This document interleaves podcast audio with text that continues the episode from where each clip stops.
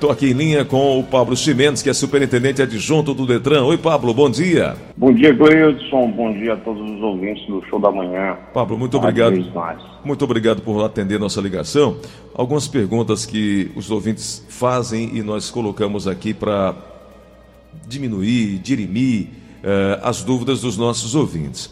Uma delas, Pablo, diz respeito a uma cobrança que está sendo feita pelo Detran em relação ao documento, à informação é, principalmente do Detran de Sobral.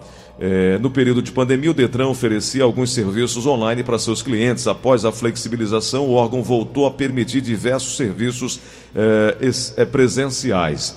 No dia 16 de junho, o Departamento Estadual de Trânsito, estou lendo aqui a, a, a, nota que foi me enviada aqui pela redação, dizendo que é, o Detran iniciou a sua retomada gradual de atendimento presencial. Na primeira fase, o atendimento presencial realizado em quatro postos localizados Fortaleza, Shopping Rio Mar, Papicu e Iguatemi. Aí o documento, segundo a, a, informação, é que poderia, por exemplo, o, o, CRL, CRVL, né? Acho que é o nome do documento. Documento de, de, de uso, né? CRV eletrônico. Pronto, esse, esse documento poderia ser baixado na internet. Só que algumas pessoas estão ligando e reclamando porque está sendo cobrada uma taxa de envio. A pergunta que eu fiz para a pessoa que fez a reclamação: se você pode baixar no seu computador, como é que o Detam pode cobrar 22 reais por uma taxa de envio? E aí eu, estamos querendo saber de você, Pablo, se de fato existe essa cobrança e se isso está dentro do, do, do da, é, da visão do Detran cobrar esse valor para a retirada desse documento, se é que é um documento online que você pode baixar em casa. Claro, Deus. Olha, Primeiro, não existe taxa de envio. Eu acho que o usuário deve estar confundindo com o que é chamado taxa de expedição.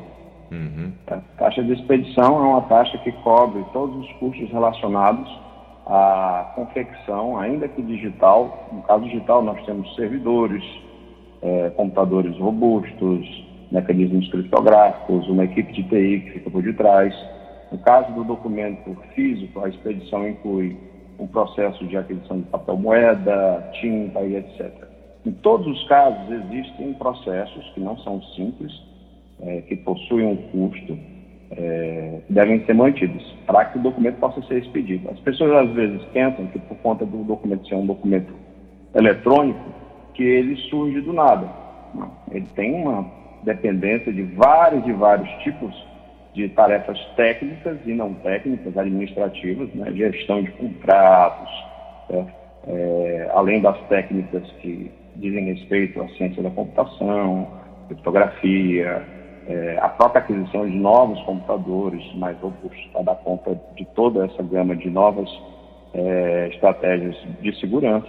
E aí, é, nós continuamos efetuando a expedição, porque se não expedisse, não existiria nem um artefato digital e nem um artefato em papel. A taxa de expedição ela é uma lei, né? então o Detran não tem a opção de deixar de cobrar. Né? É, nós não podemos simplesmente escolher não cobrar uma taxa, então, seria até ilegal. Uhum. E pelo fato do documento ainda estar sendo expedido, obviamente nós ainda estamos cobrando a taxa de expedição. Ok, então não é taxa de envio, é né?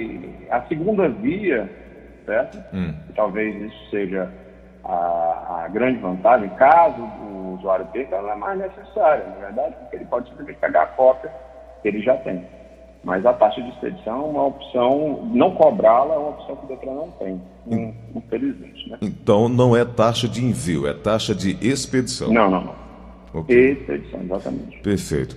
Pablo, eh, em relação aos documentos pendentes, pessoas que têm documentos ah, ainda pendentes, eh, esperando receber o Detran, como por exemplo eh, a carteira de habilitação, que não conseguiu fazer ainda de forma online, aquelas pessoas que tinham ainda necessidade da, da carteira física, alguma, ah, o, João Paulo, que mora no centro de Fortaleza, está me dizendo que já tem um tempo de 25 dias que, aí, que deu entrada, fez todo o processo de renovação da habilitação. Ele não conseguiu fazer online, eu não sei aqui exatamente, ele não explica. E ainda não recebeu. Qual é o é prazo? Hum. Primeira coisa que o João Paulo tem que ter certeza é que o procedimento dele foi concluído com sucesso. Às vezes existe uma pendência que é descoberta depois é, o usuário tem um prontuário que tem alguma coisa em processo, que acabou sendo tramitada só depois que ele foi lá renovar. a primeira coisa que ele tem que saber é se realmente concluiu. Às vezes a clínica que ele fez o exame por uma questão de gestão interna, como eu disse, a gente agora não tem mais o atendimento médico e, e, e psicológico dentro dos DETRANs. Então, a gestão desse processo passou para as clínicas credenciadas e cada clínica tem a sua qualidade e a sua eficiência. Né? Nós fiscalizamos isso, nós dependemos que o usuário denuncie para que a gente fiscalize com, com rigor, mas é, isso ficou ah, na dependência das clínicas. Uhum. Então, o que acontece? É, às vezes, a clínica não realiza bem o seu trabalho certo? e, às vezes, prejudica o usuário. Então, é importante, primeiro, o, o, o cidadão saber que ele, ou ela, no caso, né, teve seu processo concluído. Ah, concluiu o processo. Então, a, a, a próxima etapa é registrar uma observação na ouvidoria do Detran, para que a gente saiba que houve esse tempo todo passado, para a gente, é, inclusive, responsabilizar quem foi de direito por causa desse atraso. Esse é um prazo muito fora do, do, do que nós normalmente estamos praticando. Bom, caso comprove que a clínica foi relapsa com o processo, negligente com o processo, ele fazendo essa reclamação na ouvidoria, há possibilidade dessa clínica ser descredenciada? Claro, Claro. Obviamente existem, existem é, vários motivos para o atraso ter acontecido, né? Uhum. Existem aqueles motivos que são negligência e existem aqueles motivos fortuitos que todo mundo está sujeito. Nós, nós vamos fazer uma análise, obviamente, né? Uhum. Dentro de todos os princípios administrativos para poder responsabilizar quando for de direito a responsabilizar. Perfeito. Mas, claro, o usuário ah. tem que ficar tranquilo, certo? Uhum. Quem estiver prestando mau serviço aos nossos usuários, Certo? Na nossa rede de credenciados, não só tem as clínicas médicas, tem as autoescolas, tem as concessionárias, tem uma, uma gama de prestadores de serviços que são credenciados ao Detran.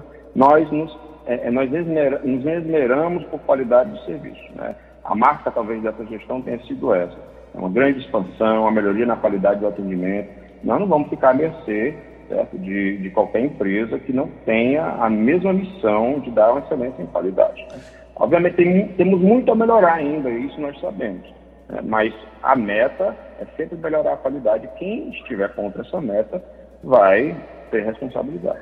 Perfeito. Tem um ouvinte que mandou um áudio aqui no, no WhatsApp da Verdinha, que é o 988-87-1306. O final de telefone do ouvinte é 1686. Bom dia, Gleison Rosa. Bom, bom dia, Pablo Ximenes. Bom dia, ouvinte da Verdinha.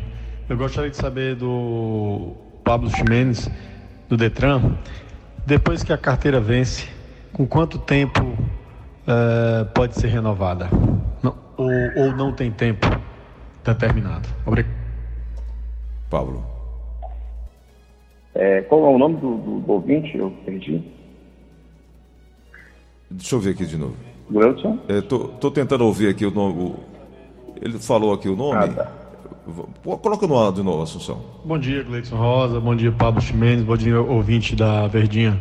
Eu gostaria de saber do Pablo não, ele, Ximenes. Ele não falou o nome. É o, é, tem o final de telefone 1686. Tudo bem. Meu irmão, é assim. É Alexandre o nome dele, normal, né? normal. Uhum. Alexandre, pronto. Isso. A regra normal, antes da pandemia, para a gente entender de forma mais completa, é que uma vez vencida a sua CNH, venceu hoje. Você tem 30 dias para renovar a sua CNH, ou seja, uma carência de 30 dias, onde nesse período de um mês a CNH continua válida. Isso é antes da pandemia. Durante a pandemia, uma nova resolução do CONTRAN, que é o Conselho Nacional de Trânsito, que é quem manda nos Detrans do Brasil como um todo, estabeleceu que essa validade eh, ela não é mais só 30 dias. Ela é por tempo indeterminado. Ou seja, quem teve a carteira vencida depois do dia 19 de fevereiro, ou seja, durante a pandemia do coronavírus, é, a carteira continua válida enquanto o estado de emergência, o estado de calamidade estiver prosseguindo, enquanto a pandemia continuar. Perfeito. Então, no momento atual, considerando a pandemia e essa resolução, certo? as carteiras que venceram depois do 19 de fevereiro continuam válidas. As que venceram antes do 19 de fevereiro, essas estão em situação irregular. Certo? Essas hum. precisam ser renovadas, os exames médicos precisam ser renovados, os exames psicológicos. E é por isso é, que nós fazemos a observação de que apesar de o Detran estar aberto para toda e qualquer renovação, é, caso você esteja na situação do depois do 19 de fevereiro, você tem como esperar, e caso você esteja na, na situação antes de 19 de fevereiro, a sua situação é mais emergencial. Então, a gente pede que as pessoas tenham uma compreensão para poder dar espaço para quem realmente está precisando. Mas a regra geral é essa. Hum. Pablo, um veículo seminovo foi colocado para processo de blindagem. Após finalizar, finalizou o processo, ele precisa passar por quais órgãos para estar regularizado? É, isso geralmente, a própria blindadora já tem todo passo a passo e orienta esse processo. Né? Isso depende de uma autorização que o Exército Brasileiro emite após esse, esse processo, Pablo, porque é, a, a, essa emissão do Exército é antes do início da blindagem. O carro já foi blindado, já está pronto. Ele precisa passar pelo Detran para constar. É em paralelo. Uhum. Às vezes é em paralelo. Às vezes tem um atraso do Exército, a blindadora ela executa o serviço, porque isso não é simplesmente uma autorização para o veículo. As pessoas acham que isso é algo que o veículo precisa ter como autorização. É para, na verdade, o proprietário do veículo. Inclusive, quando você transfere de propriedade, é, o novo proprietário precisa ter um novo documento desse, do uhum, Uhum. Ou seja, o carro pode já estar totalmente blindado, só por mudar de proprietário, esse documento tem que ser remitido. É quase, é muito parecido com o porte de armas. Certo. certo? Uhum. Porque isso é considerado uma, uma, um artefato de segurança que nem todo mundo pode ter. Né? É uma questão de compreensão da legislação brasileira, que talvez até mude com o novo, o novo Código de Trânsito. Então, a primeira coisa que o usuário tem que saber é se ele, é, o novo proprietário, possui essa autorização do Exército. Caso ele tenha isso, muitas vezes isso é o que demora, é, é, porque as pessoas não têm consciência de que precisam disso, é, basta procurar o Detran para poder fazer a, a, o serviço de alteração de característica municiado dessa documentação. E é um serviço que depende de uma vistoria né? Nós fazemos o registro da blindagem no prontuário do veículo e isso é, passa a constar oficialmente, de forma regular, no cadastro do seu veículo. Obviamente, você vai ter que procurar um agendamento do serviço de veículo no site do Detran, aqueles que dependem de vistoria, e como nós estamos nesse momento é, de pandemia, é, esse serviço só é feito de forma agendada pelo site do Detran devido ao período de pandemia, quem está nesse processo aí aguardando essa vistoria para fazer essa alteração no prontuário do veículo, é, pode esperar um pouco mais? Pode prorrogar um pouco mais? Olha, é, existem diversas resoluções do CONTRAN, certo? especificamente aquelas que estão mais ligadas à transferência de titularidade, certo? Que dão mais prazo para o usuário nesse período de pandemia, ou seja, você não precisa concluir agora a transferência do veículo. No caso de alteração de característica, o CONTRAN ele não foi tão abrangente assim. Então, existe sim uma pressa de quem está nesse processo concluir o processo, porque realmente existe é, a necessidade legal de se fazer constar oficialmente no cadastro do seu veículo.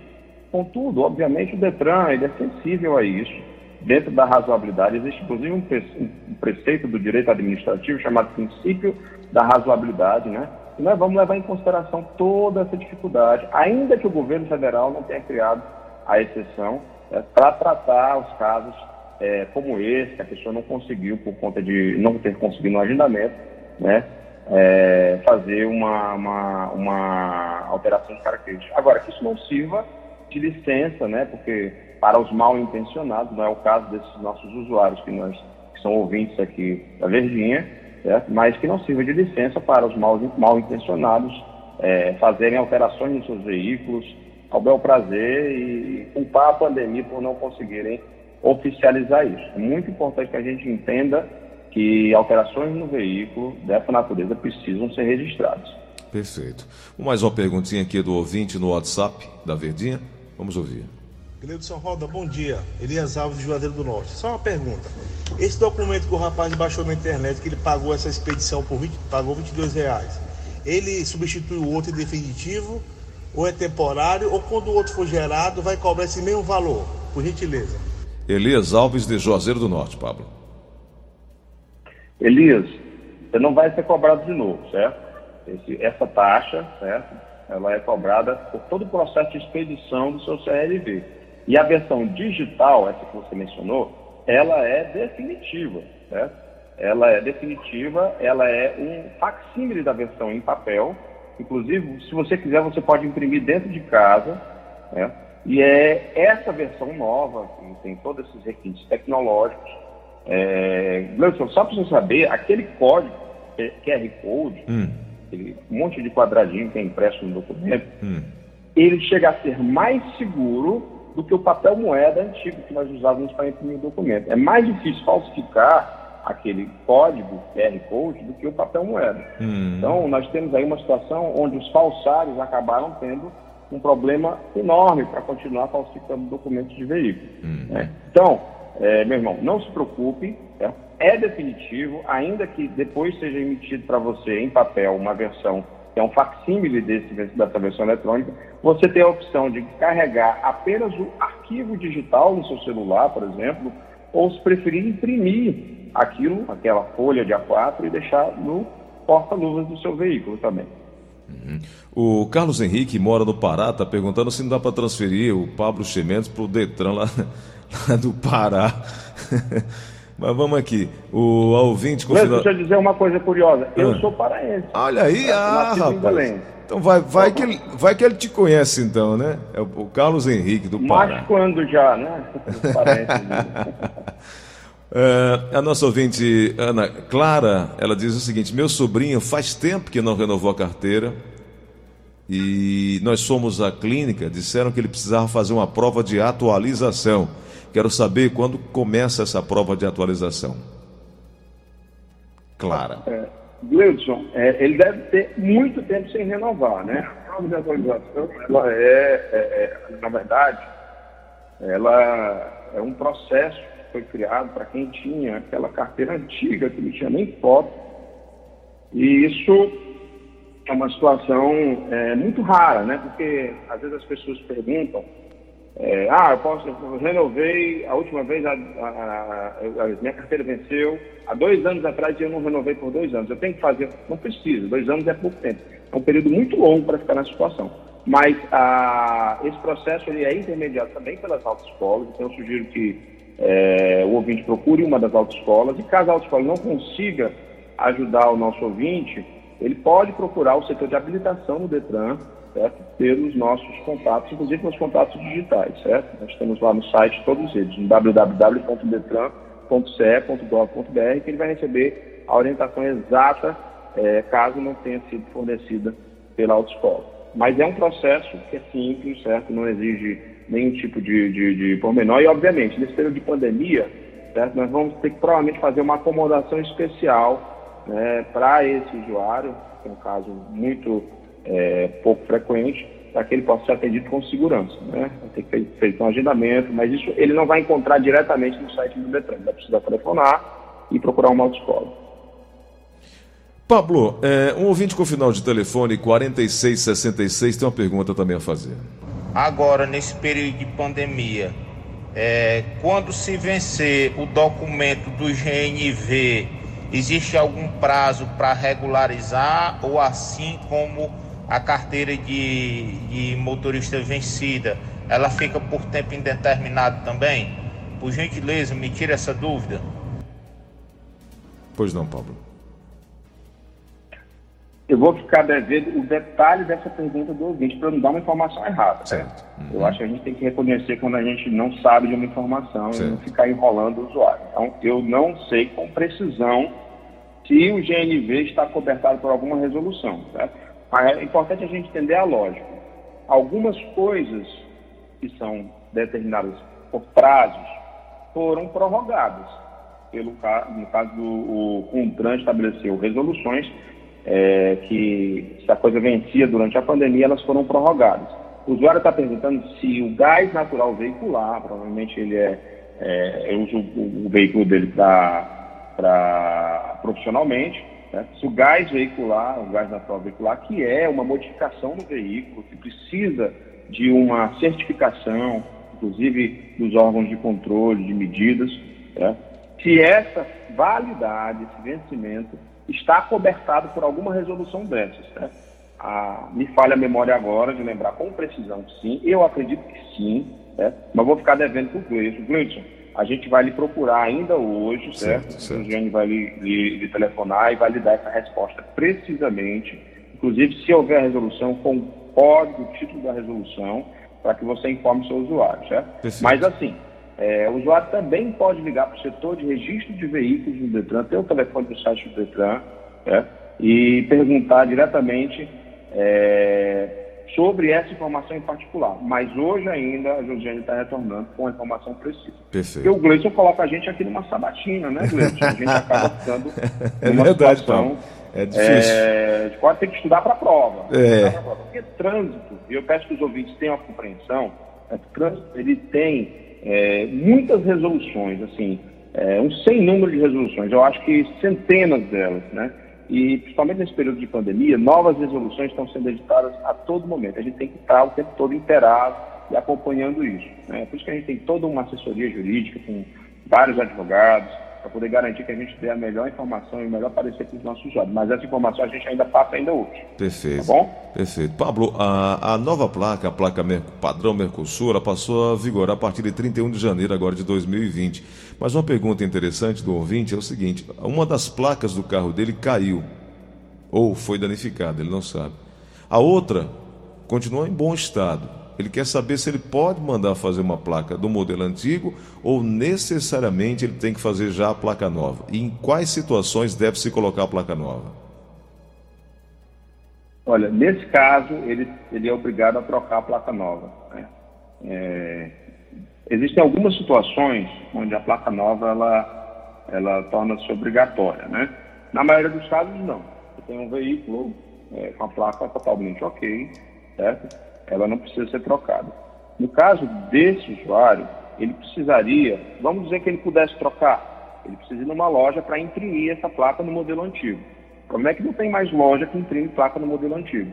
Né? Todas as lojas agora, todas as estampadoras de placas, as fabricantes de placas, elas estão já adotando o novo modelo de placas do Mercosul. Então, é, nem que fosse possível ele não teria aí a estrutura de logística, né, de impressão de placas para poder ter uma placa antiga. Por esse motivo, o Denatran e o Contran estabeleceram na norma de transição que as placas que fossem substituídas já deveriam ser feitas no modelo novo, do Mercosul. É, eu, particularmente, quando nós estávamos em discussão, então, em Brasília, eu sugeri que, inclusive, é, fosse liberado a troca de placa para o Mercosul quando fosse mudado o município. Né? Você só mudou o município daqui, da, Fortaleza para Calcaia, Sobral para Juazeiro, né?